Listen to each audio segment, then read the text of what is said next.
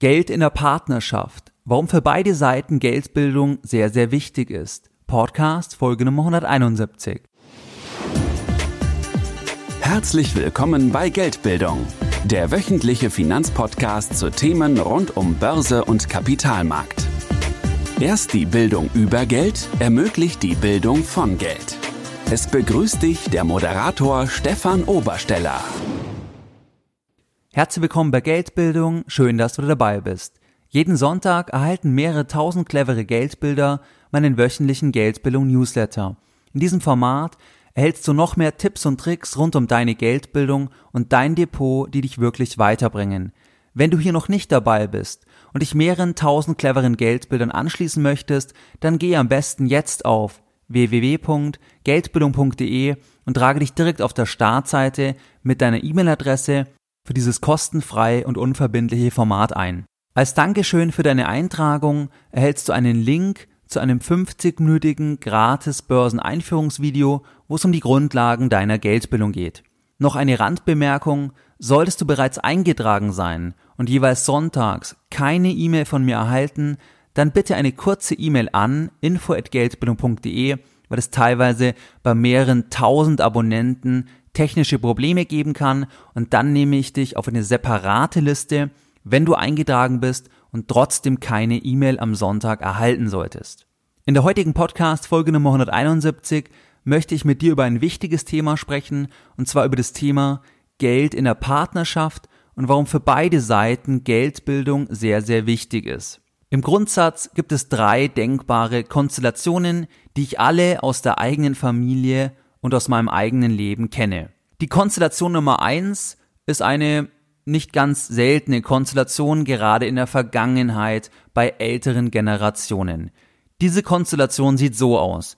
Der Mann kümmert sich um alles, was finanziell anfällt.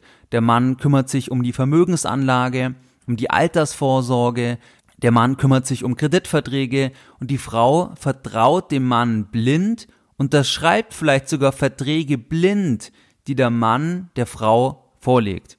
Diese Konstellation ist denkbar ungünstig. Warum und wieso, dazu werden wir noch im Verlauf dieser Podcast-Folge kommen.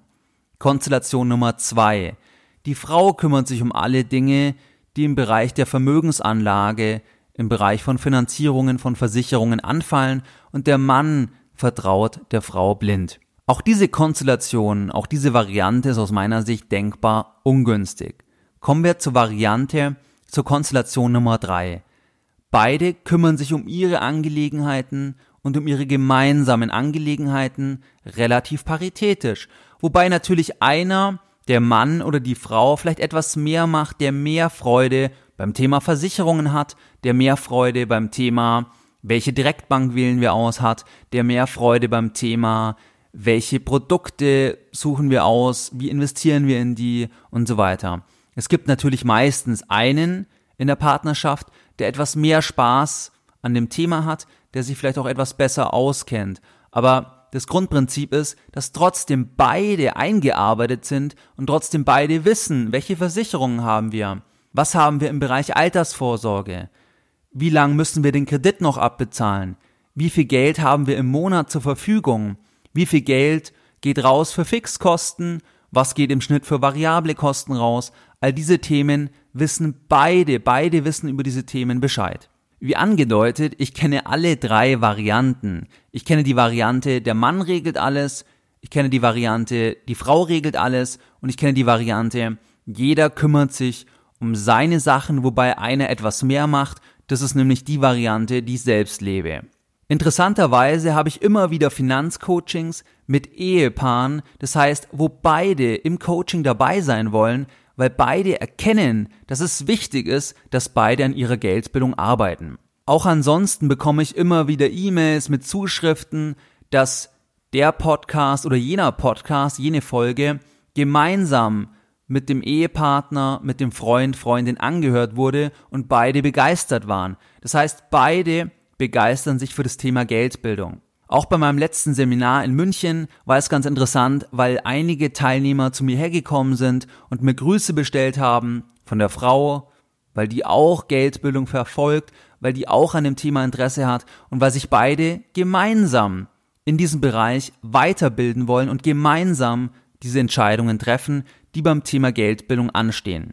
In dieser heutigen Podcast-Folge werden wir uns jetzt verschiedene Gründe anschauen, verschiedene Gründe diskutieren, die dafür sprechen aus meiner Sicht, dass es sich lohnt, dass sich beide mit dem Thema Geldbildung beschäftigen. Es geht wie gesagt nicht darum, dass beide genau gleich viel wissen, weil vielleicht einer vom Hintergrund her bereits BWL studiert hat, sich einfach schon länger damit beschäftigt. Es geht nur darum, dass beide über die grundsätzlichen Sachen Bescheid wissen und einer vielleicht etwas mehr macht, das ist vollkommen okay, aber ich halte gar nichts davon, dass man sich blind auf eine Person, auf den Partner verlässt beim Thema Geld, beim Thema Geldbildung. Das Thema Geld ist viel zu wichtig und du solltest dich auf keinen Fall blind auf deinen Partner verlassen, weil hier gibt es so viele Beispiele, wo das nicht wirklich gut funktioniert hat. Bei meinen Eltern war es zum Beispiel so, dass mein Vater als Unternehmer alles geregelt hat und er das aber auch gut geregelt hat. Aber das Risiko war sehr, sehr groß, weil hätte er etwas falsch entschieden wirtschaftlich, wäre es meiner Mutter zum damaligen Zeitpunkt nicht aufgefallen, weil das Thema Geldbildung damals nicht ihr Thema war. Und hier hatte sie Glück in dem Sinne, dass mein Vater das alles sehr gut geregelt hat. Aber ich kenne viele andere Beispiele aus meinem Umfeld, wo das Ganze etwas unschöner ausgegangen ist und wo einfach das Ganze sich als total nachteilig rausgestellt hat, weil man dann irgendwann festgestellt hat, Moment mal, ich habe gar nicht einbezahlt in die und jene Altersvorsorge, Moment mal, ich habe jetzt im Alter viel zu wenig Geld. Es kommt genau daher, weil man sich auf den anderen blind verlässt, vielleicht geht irgendwann die Ehe in die Brüche und dann feststellt, Moment mal, finanziell stehe ich jetzt ziemlich schlecht da. Mir ist auch ganz wichtig, dass du, wo du ja jetzt den Podcast hörst, du kümmerst dich ja scheinbar um deine Geldbildung, du beschäftigst da, dich damit, dass du auch deinem Partner, wenn der sich noch nicht damit beschäftigt, dass du auch deinem Partner Lust machst, sich mit dem Thema Geldbildung auseinanderzusetzen und vielleicht auch ihr diese Podcast-Folge zusammen anhört. Was ist der erste Punkt? Der erste Punkt, der dafür spricht, dass ihr beide gemeinsam an eurer Geldbildung arbeitet. Wenn ihr gemeinsam an eurer Geldbildung arbeitet, dann entwickelt ihr ein gleiches oder ähnliches Verständnis vom Thema Geld und von euren finanziellen Zielen. Geld ist in unserer Gesellschaft sehr, sehr wichtig, weil Geld unsere Möglichkeiten bestimmt. Und wenn nur du dich jetzt um deine Geldbildung kümmerst, dein Partner sich aber nicht, dann kann es sein, dass ihr kein gleiches Verständnis mehr habt. Das fängt schon an beim Thema, was sind Investmentschulden, was sind Konsumschulden, wie sinnvoll sind Schulden für ein Eigenheim? Welche Risiken habe ich beim Thema Eigenheim?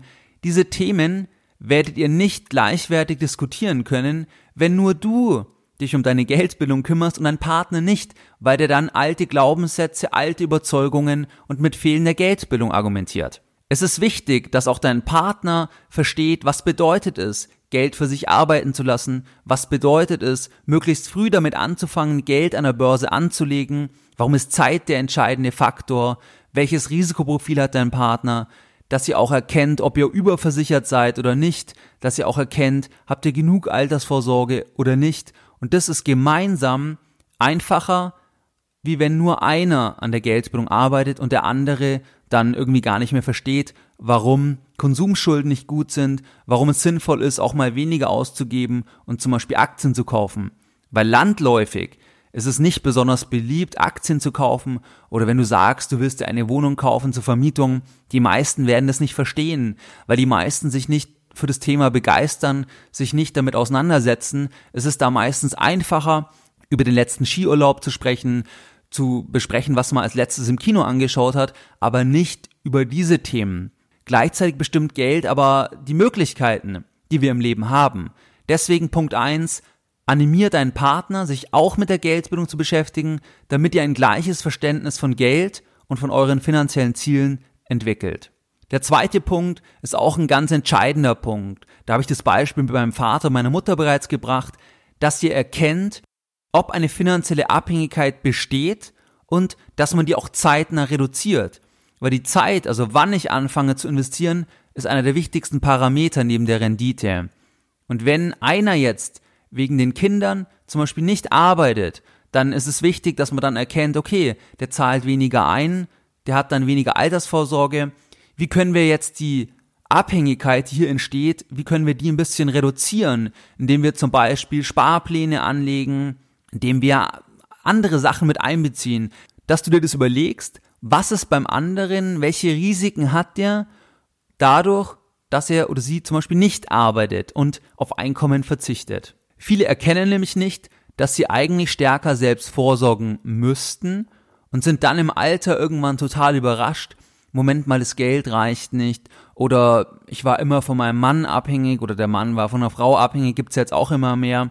Das heißt, wenn man es erkennt, dann kann man gegensteuern und an der Börse Geld anlegen, sich selbst Vermögen aufbauen, was man dann für die eigene Altersvorsorge verwenden kann. Aber das kann man ja nur, wenn einem diese finanzielle Abhängigkeit, die fast immer entsteht, wenn man die erkennt und dann auch versucht zu reduzieren. Wie gesagt, bei meinem Vater war es zum Beispiel so, dass er sich da im Sinne meiner Mutter eingesetzt hat und das gut gegangen ist. Aber hätte er es nicht getan, wäre es meiner Mutter zum damaligen Zeitpunkt nicht aufgefallen und dann würde sie im Alter anders dastehen. Das heißt, nicht blind verlassen und hoffen, dass es gut geht, sondern lieber selbst in die Hand nehmen, selbst sich anschauen, selbst an der eigenen Geldbildung zu arbeiten. Kommen wir zum dritten Punkt.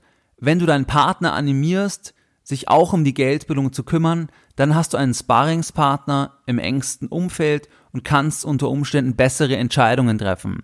Meine Erfahrung ist zum Beispiel, dass Frauen oft sehr, sehr clever sind beim Thema Geldanlage, weil sie risikoaverser sind, weil sie sich nicht so leicht selbst überschätzen und weil sie viel leichter Buy and Hold praktizieren.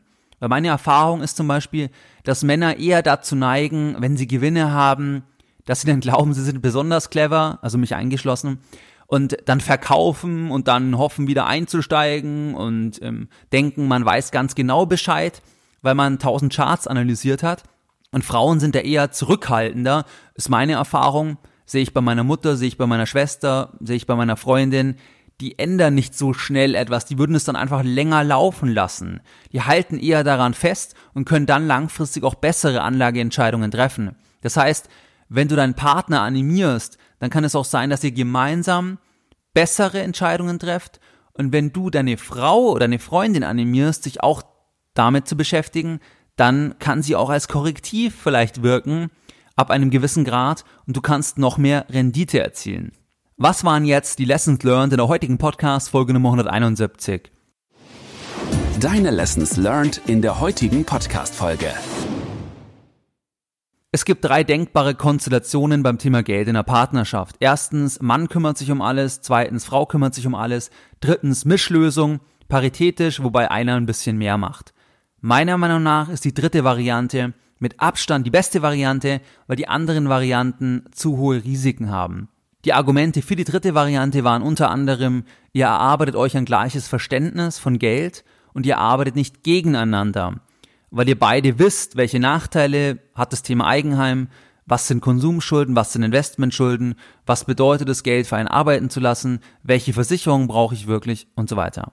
Zweiter Punkt, du erkennst eine finanzielle Abhängigkeit bei deinem Partner oder dein Partner erkennt die finanzielle Abhängigkeit und ihr könnt frühzeitig gegensteuern durch clevere Anlageentscheidungen. Zum Beispiel, dass ihr erkennt, der eine muss noch stärker vorsorgen, weil der eine sich um Kinder kümmert und ansonsten später zu geringe Ansprüche hat beim Thema äh, Rente und so weiter.